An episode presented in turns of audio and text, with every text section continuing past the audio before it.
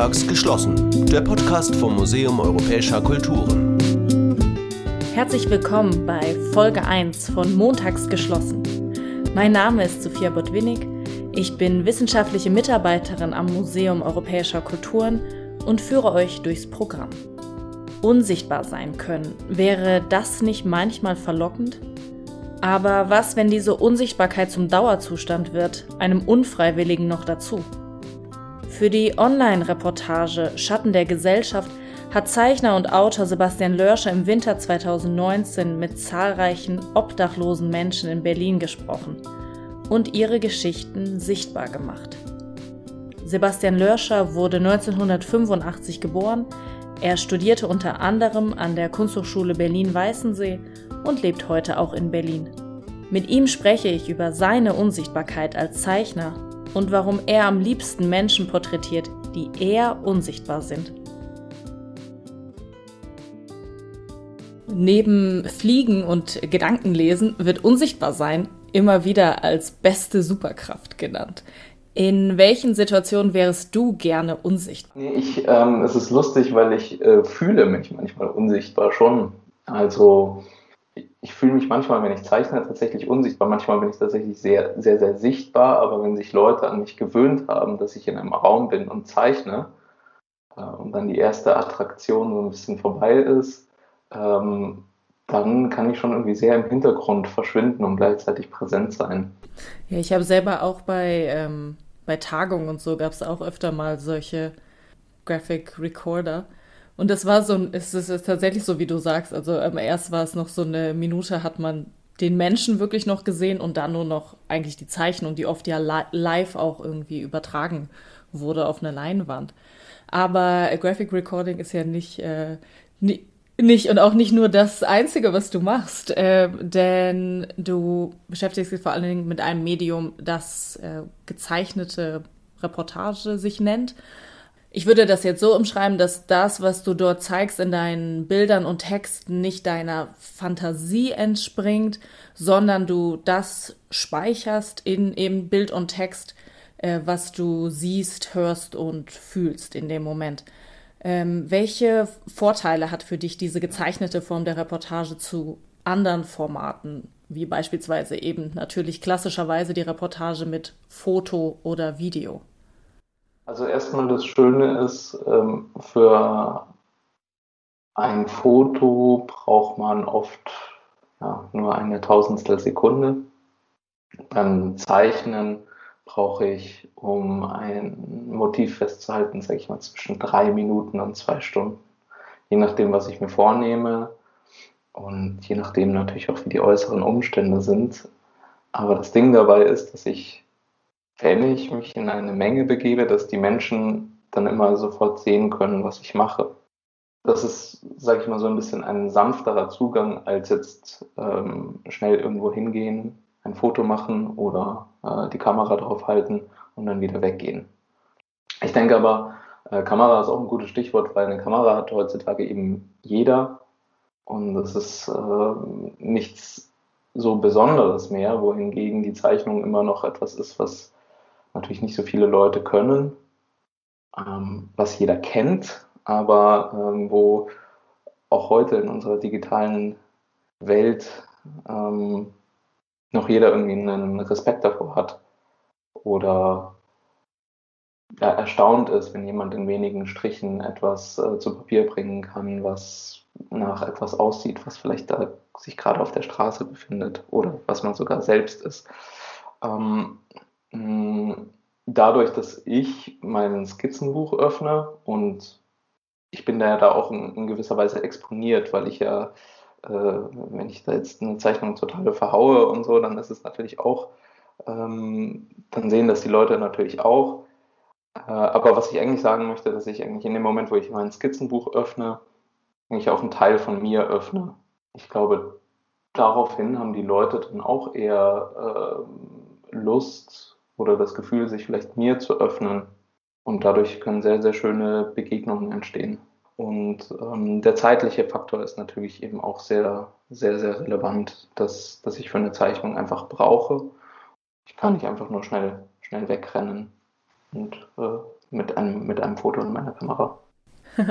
ähm, und diese Begegnungen, von denen du ja äh, sprachst, von denen hattest du schon einige, denn dich hat es sehr oft jetzt schon in die weite Welt verschlagen, hast bereits äh, eine Stadt in Indien in deinem Skizzenbuch porträtiert, was darüber hinaus in Haiti, Nigeria, auch in Russland und im, und das ist ein äh, Zitat, wilden Österreich. Ähm, also da geht es schon so ein bisschen näher. Ähm, beschreib mal den Rechercheprozess. Also ich stelle mir das so vor, dass du, das hast du ja gerade auch so ein bisschen schon angedeutet, du setzt dich hin an einen belebten Platz mit deinem Werkzeug, also mit Papier und Stiften und fängst an zu zeichnen. Wie lange kannst du in dieser Situation denn unentdeckt oder unsichtbar bleiben? Das kommt ein bisschen auf das Land an. Du hast jetzt eine große Bandbreite gesagt äh, an Ländern, die ich bereist habe. Ähm, also hier in Deutschland zum Beispiel, mal äh, hier angefangen, kann ich mich irgendwo hinsetzen und zeichnen. Und es kann sein, dass ich zwei Stunden da sitze und ich vielleicht ähm, zwei, drei flüchtige Blicke über die Schulter kassiere, so von, von Leuten, in, in einer Stadt wie Bangalore, wo ich äh, eben viel Zeit verbracht habe, wo, weiß nicht, 15 Millionen Menschen leben und es auf der Straße nur so wuselt und äh, ich als weißer Mann ähm, sowieso schon einen Exotenstatus habe und die Leute mit ihren Blicken an mir kleben bleiben, wenn ich mich dann noch auf die Straße setze und zeichne, habe ich eigentlich keine Chance, unentdeckt zu bleiben. Also da war es dann so, dass innerhalb von ein paar Minuten 20, 30 Leute um mich herum standen. Ich brauche das eben, aber auch manchmal, also wenn du mich jetzt fragst, wie mein Rechercheprozess ist, klar, wenn ich irgendwo an einem Ort bin und denke, den finde ich jetzt wirklich interessant und hier möchte ich was erfahren, dann kann es natürlich auch sein, dass ich sowas ein bisschen provoziere, also dass ich mich schon irgendwo hinsetze und sage, okay, ich zeichne jetzt mal und schau mal, was passiert.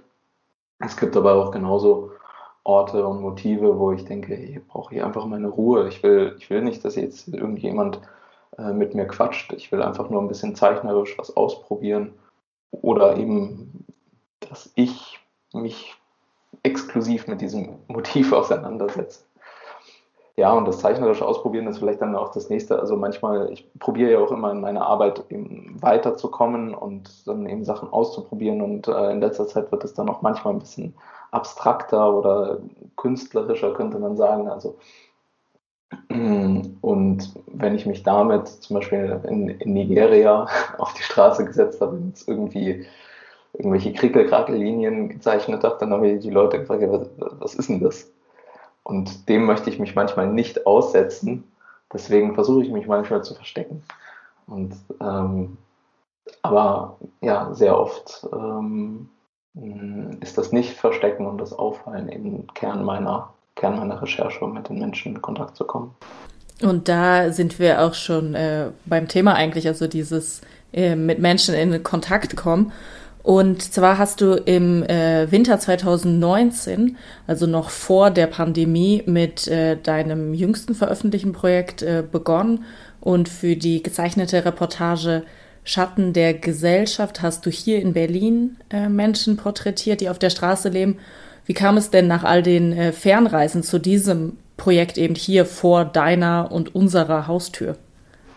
Bei meiner Arbeit ist es eben so, dass, eben, dass mich eigentlich eher Menschen interessieren, die ja, unsichtbarer sind, also die jetzt in unserem öffentlichen Bild weniger beachtet werden oder die vielleicht auch einen schlechten Ruf haben, äh, mit denen nicht so oft geredet wird. Das sind oft Bevölkerungsgruppen, die mich einfach sehr interessieren. Ähm, und ja, da, da, spielen natürlich auch, da kommen natürlich auch die Obdachlosen, äh, sind natürlich auch Teil davon. Also bin ich im Winter 2019 dann eben äh, an verschiedene Orte gegangen, wo Obdachlose ihren äh, Winter verbracht haben und habe mit den Menschen dort geredet. Es ist ja eigentlich spannend, ähm, dass so oft im Zusammenhang mit dem Thema Obdachlosigkeit der Begriff Unsichtbarkeit irgendwie fällt. Das schwingt ja auch bei dem Titel Schatten der Gesellschaft mit. Aber, und das sagst du ja auch, äh, begegnen uns gerade hier in den Großstädten, sei es im Stadtraum oder eben den öffentlichen Verkehrsmitteln, Obdachlose täglich. Also die sind so ein eigentlich total ein verankerter Teil unseres Stadtbildes. Aber welche bislang verborgenen Aspekte wolltest du denn mit deiner Arbeit sichtbar machen? Ja, einfach die Geschichten der Menschen.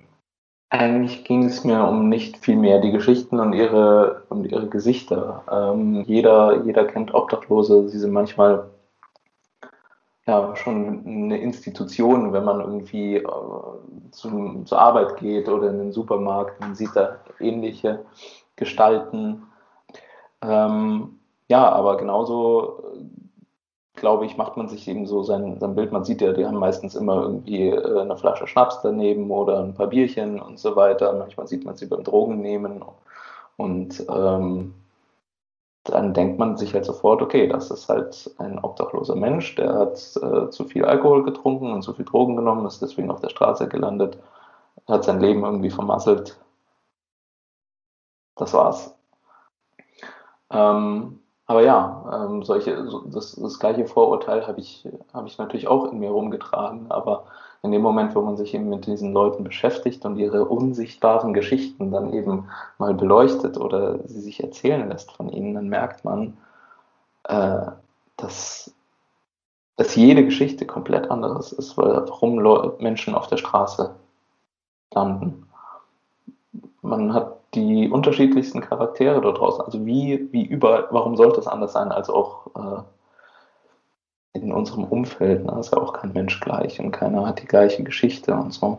Und äh, diese Geschichten zu erzählen, ja, und dann eben aber auch äh, meinem Publikum äh, nahebringen, dass sie diese Menschen ähm, auch kennenlernen über ihre Geschichten. Du hast deine ähm, Reportage auf deiner Homepage veröffentlicht, also für jeden zugänglich und auch ähm, umsonst eben zugänglich. Beim Lesen hatte ich den Eindruck, dass du sehr einfach ins Gespräch gekommen bist äh, mit den Menschen im Wärmezelt und äh, Kältebahnhof. Sie haben dir sehr offen, teilweise sehr auch ausführlich äh, erzählt, emotional auch intime Details. Und da ist zum Beispiel am Anfang Dennis, der sagt, und wie ich finde, ziemlich beeindruckend. Ähm, für den Moment will ich erstmal nicht mehr ins normale Leben zurück. Man hat ja immer die Wahl, ob man sesshaft oder Nomade sein will. Jeder Mensch braucht einen Wohlfühlort. Mein Wohlfühlort ist mein Kopf. Man kann sich so herrlich schön zurückziehen darin und überall mit hinnehmen kann man ihn auch. Musstest du denn ähm, Überzeugungsarbeit leisten, dass du solche Gespräche führen konntest und solche Zitate auch bekommen hast von den Leuten? Nein, ein großer Teil meiner Arbeit ist, dass ich nichts erzwinge. Also, sondern dass ich die Leute erzählen lasse. Und natürlich ähm, braucht man, braucht man, muss man dazu erstmal einen Zugang schaffen. Und diesen Zugang und das erste ins Gespräch kommen, wenn wir jetzt zum Beispiel bei dem Kältebahnhof in Lichtenberg bleiben, ähm, da muss man, man muss natürlich am Anfang das Eis brechen, aber die Menschen dort haben es mir sehr, sehr einfach gemacht. Ähm, als ich zum ersten Mal in diesem Kältebahnhof war, habe ich gedacht, ja, okay, ich gehe da runter und zeichne. Und als ich dann äh, mit meinem Rucksack da runtergegangen bin und Zeichenmaterial und die Menschen links und rechts da liegen sehen in ihren Lagern, habe ich mir auch gedacht, oh, das, ist das vielleicht jetzt total seltsam, dass ich zeichne. Äh, habe mich auf einmal voyeuristisch gefühlt und all meine Vorsätze oder das, was ich mir vorher so schon ausgemalt habe, sind eigentlich erstmal so ein bisschen äh, zusammengebrochen und das war die Frage, ja, wie fange ich denn hier an? Wie komme ich mit denen in Kontakt? Dann bin ich da so ein bisschen rumgelungert und dann haben mich äh, Leute aus dem Lager angesprochen und gemeint, ey, brauchst du auch einen Platz zum Pennen? Kannst du dich einfach hier hinlegen, hier ist noch was frei. Und dann äh, ja, habe ich natürlich erklärt, dass ich äh, nicht auf der Suche nach einem Schlafplatz bin, ähm, sondern dass ich Zeichner bin. Und dann ging es gleich, oh, Zeichner, was zeichnest du denn? Und ja, und dann saß ich irgendwie mit denen im, Lager und habe mit denen gequatscht.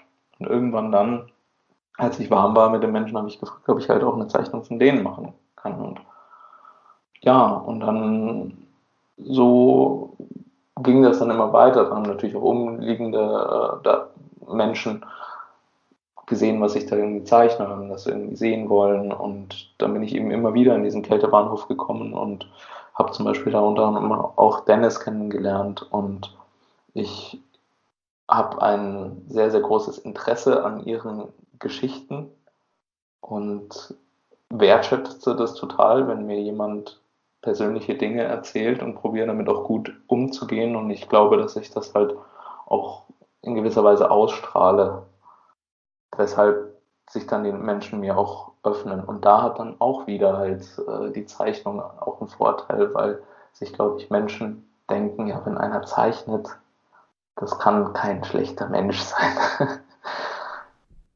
Nun ist ja Schatten der Gesellschaft der Startschuss zu einem größeren Projekt, also so einem sogenannten Deutschlandbuch hast du es genannt oder eine Reportage in über Deutschland. Und da hast du ja jetzt, und ich stelle mir das als eine große Herausforderung vor, nicht mehr nur die Auswahl von vielleicht tausenden Geschichten hier in Berlin, aber tatsächlich Millionen Geschichten im ganzen Land. Wie wählst du aus, welche du denn zeigen möchtest, welche du denn sichtbar machen möchtest?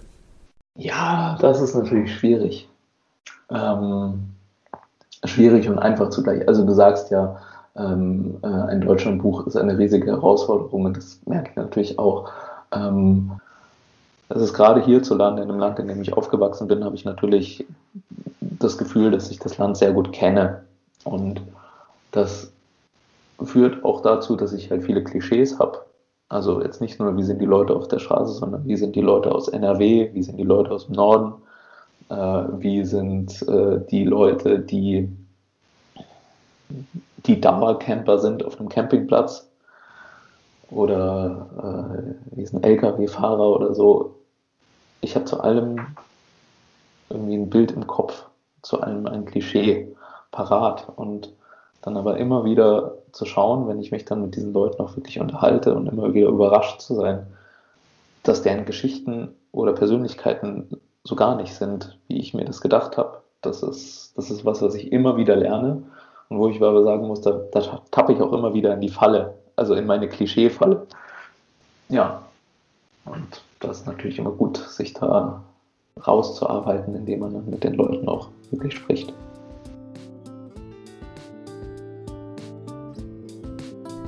Sebastians Werke findet ihr bis zum 30. Mai 2021 in der Sonderausstellung Comics Connection im MAC.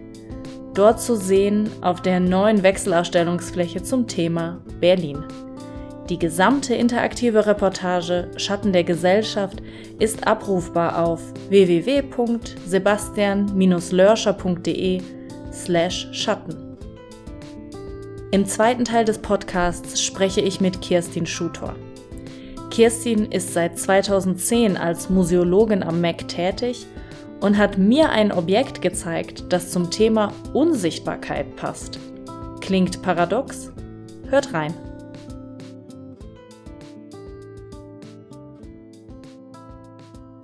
Es ist ja eigentlich eine verrückte Aufgabe, die ich dir gestellt habe, nämlich ein Objekt mir aus der Sammlung des Mac rauszusuchen, was für Unsichtbarkeit steht. Aber du hast dir diese Aufgabe gestellt und äh, mir tatsächlich hier etwas mitgebracht. Aber bevor ich und wir herausfinden, was es hier eigentlich mit Unsichtbarkeit auf sich hat, ähm, kann ich ja mal beschreiben, was ich sehe. Also, ich sehe hier eine Figur, die ist ungefähr 15 cm hoch. Sie stellt einen Mann dar mit Vollbart, aber mit Glatze. Genau. Du drehst den hier mehr schon so ein bisschen zu. Also mhm. Glatze, aber hinten so ein Haarkranz nennt sich das, glaube ich. Er trägt eine Kutte ich gehe davon aus, dass es eine Mönchsfigur ist. Äh, er hat die Hände so ungefähr auf Brusthöhe in Gebetshaltung. Ich würde sagen, das ist ungefähr, was ich sehe. Aber jetzt erzähl mir doch mal, was ist daran so unsichtbar?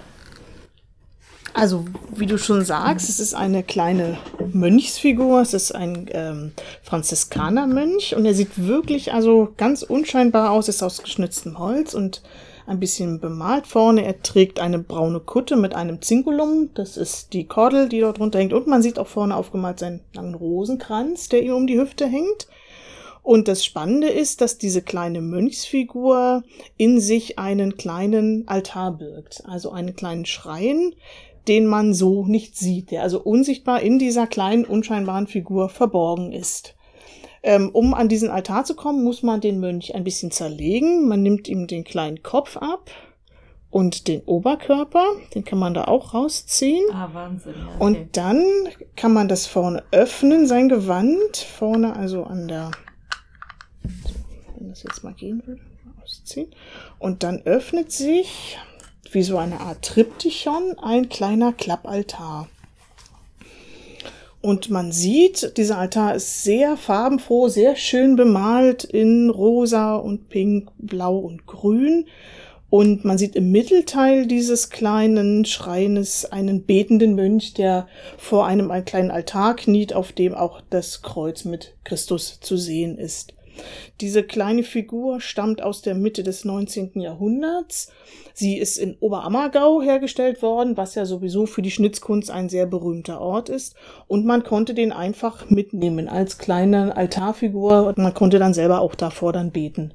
Diese kleine Figur da drin, das finde ich ja auch äh, ganz charmant, sieht ja auch so aus wie die große Figur. Genau, genau. Er, auch er trägt nur so einen kleinen Haarkranz, so eine Tonsur ist es nicht unbedingt, aber er hat so hat einen, einen rauschenden Bart vorne und hinten eine, eine kleine Kranz. Und man kann auch das hier oben wieder draufsetzen, damit er auch ein bisschen kompletter aussieht.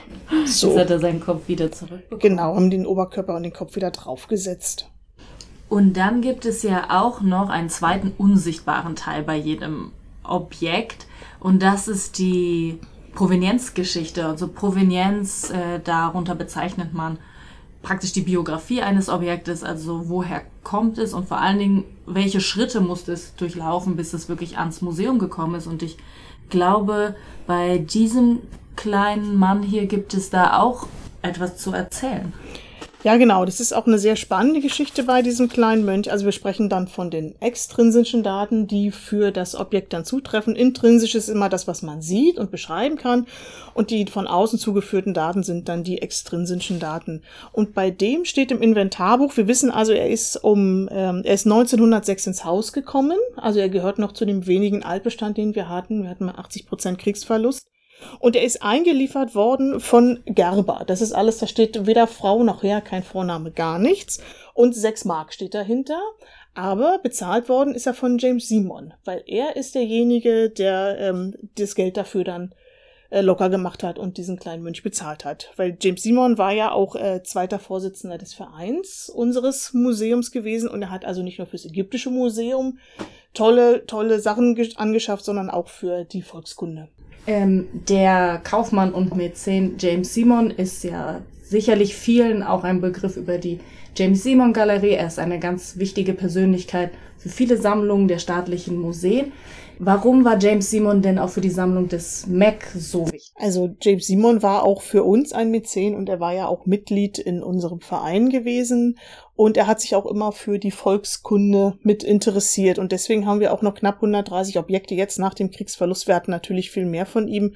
Und auch das sind ganz herausragende Stücke. Wir haben zum Beispiel eine Sammlung von Haarkämmen. Wir haben Hausmodelle von ihm.